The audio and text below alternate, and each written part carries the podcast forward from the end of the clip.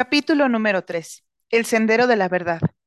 Cuando el caballero despertó, Merlín estaba sentado silenciosamente a su lado. Siento no haber actuado como un caballero, dijo. Mi barba está hecha una sopa, añadió disgustado. No os excuséis, dijo Merlín. Acabáis de dar el primer paso para liberaros de vuestra armadura. ¿Qué quieres decir? Ya lo verás, replicó el mago. Se puso de pie. Es hora de que os vayáis. Esto molestó al caballero. Estaba empezando a disfrutar de estar en el bosque con Merlín y los animales.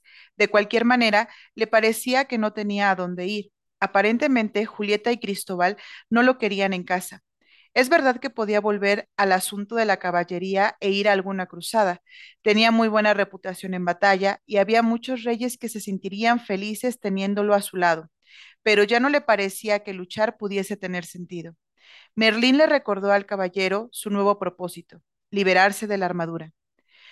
¿Por qué molestarse? preguntó el caballero ásperamente. A Julieta y a Cristóbal les daba igual si me la quito o no. Hacedlo por vos mismo, sugirió Merlín. El estar atrapado entre todo ese, entre todo ese acero os ha causado muchos problemas y las cosas empeorarán con el paso del tiempo. Incluso podrías morir a causa de una neumonía por culpa de una barba empapada. Supongo que sí. Mi barba se ha convertido en un fastidio, replicó el caballero. Estoy cansado de cargar con ella y estoy harto de comer papillas. Ahora que lo pienso, ni siquiera me puedo rascar la espalda cuando me pica. ¿Y cuándo fue la última vez que te sentiste o sentiste el calor de un beso, oliste la fragancia de una flor o escuchaste una hermosa melodía sin que vuestra armadura se interpusiera entre vosotros? Ya ni me acuerdo, murmuró el caballero con tristeza. Tenéis razón. Tengo que liberarme de esta armadura por mí mismo. No podéis continuar viviendo y pensando como lo habéis hecho hasta ahora, dijo Merlín. Fue así como os quedaste atrapado en ese montón de acero al principio. Pero ¿cómo puedo cambiar todo eso? preguntó el caballero intranquilo. No es tan fácil como parece, explicó Merlín, conduciendo al caballero hacia un sendero. Este es el sendero que seguiste para llegar a estos bosques. Yo no seguí ningún sendero, dijo el caballero. Estuve perdido durante meses. La gente no suele percibir el sendero por el que transista, por el que transista, replicó Merlín. ¿Quieres decir que el sendero estaba ahí, pero yo no lo pude ver? Sí, y puedes regresar por él mismo, si así lo deseas, pero conduce a la deshonestidad, la avaricia, el odio, los celos, el miedo y la ignorancia. ¿Estás diciendo que yo soy todo eso? preguntó el caballero indignado. En algunos momentos eres una persona de esas, admitió Merlín en voz baja. El mago señaló hacia otro sendero. Era más estrecho que el primero y muy empinado. Parece una escalada difícil, observó el caballero. ¿Ese? dijo Merlín asintiendo. Es el sendero de la verdad. Se vuelve más empinado a medida que se acerca a la cima de una lejana montaña. El caballero contempló el empinado camino sin entusiasmo. No estoy seguro de que valga la pena. ¿Qué conseguiré cuando llegue a la cima? Se trata de lo que no tendréis, explicó Merlín, tu armadura. El caballero reflexionó sobre esto. Si regresaba por el camino por el que había venido, no tendría esperanza de liberarse de su armadura y probablemente moriría de soledad y fatiga. La única manera de quitarse la armadura era, por lo visto, seguir el sendero de la verdad, aunque pudiese, en tal caso, morir intentando trepar hacia la empinada montaña. El caballero observó el difícil sendero que tenía delante, luego miró hacia abajo y contempló el acero que cubría su cuerpo. Está bien, dijo con resignación. Probaré el sendero de la verdad. Merlín asintió. Vuestra decisión de transitar en un sendero desconocido, teniendo que cargar con una pesada armadura, requiere mucho coraje.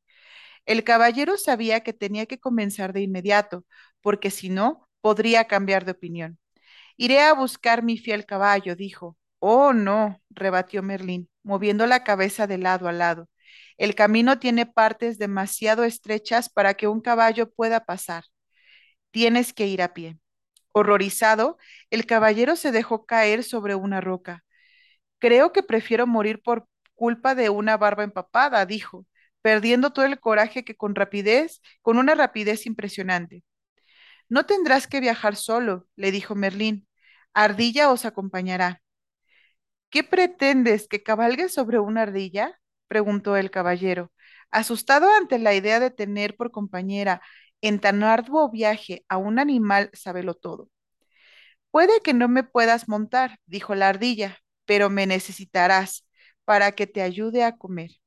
¿Quién, si no, masticará las nueces para vos y las pasará por vuestra visera? Cuando Rebeca oyó la conversación, voló desde un árbol cercano y se posó en el hombro del caballero. Yo también os acompañaré. He estado en la cima de la montaña y conozco el camino, dijo. La buena disposición que mostraban los dos animales para ayudarle proporcionó al caballero el coraje que necesitaba.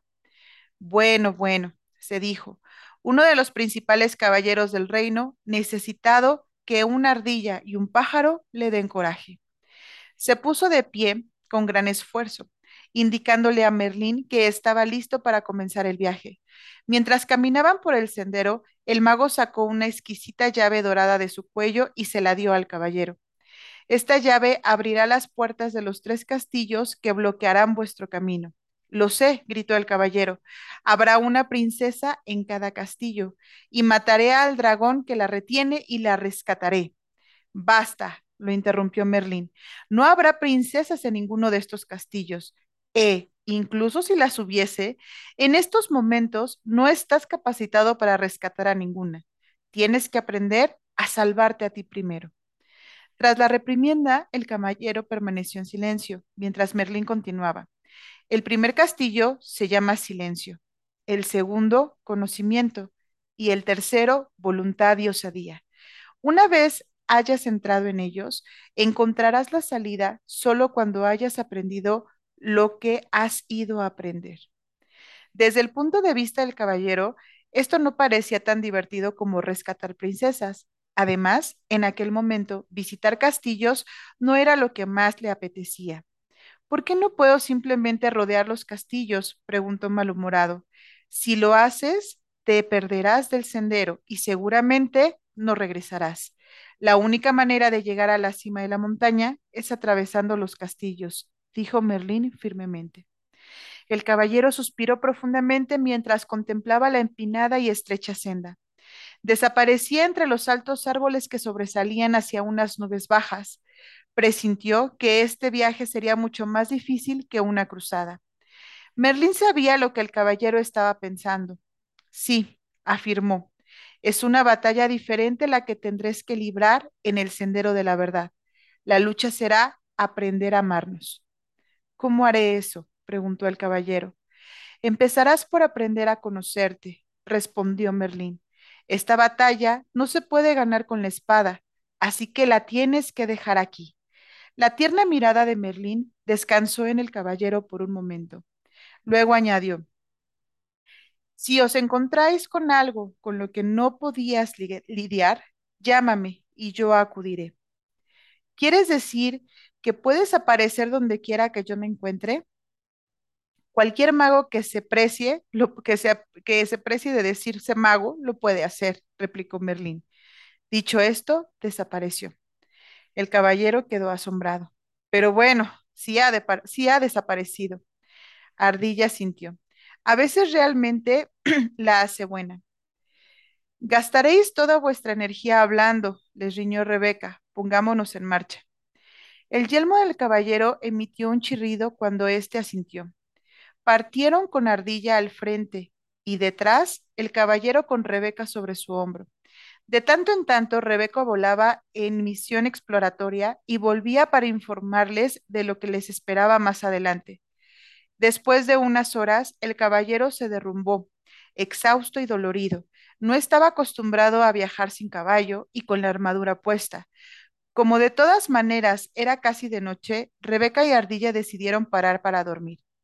Rebeca voló entre los arbustos y regresó con algunas vallas que empujó a través de los orificios de la visera del caballero. Ardilla fue a un arroyo cercano y llenó algunas cáscaras de nuez con agua que el caballero bebió con la pajita que Merlín le había proporcionado. Demasiado agotado como para esperar a que Ardilla le preparara más nueces, se quedó dormido. A la mañana siguiente le despertó el sol cayendo sobre sus ojos. La luminosidad le molestaba. Su visera nunca había dejado pasar tanta luz. Mientras intentaba entender ese fenómeno, se dio cuenta de que Ardilla y Rebeca le estaban observando, al tiempo que parloteaban y arrullaban con excitación. Hizo un esfuerzo por sentarse y de repente se dio cuenta de que podía ver mucho más que el día anterior y que podía sentir la fresca brisa en sus mejillas. Una parte de su visera se había roto y se había caído.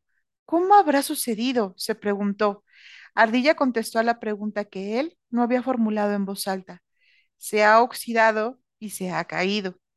¿Pero cómo? preguntó el caballero.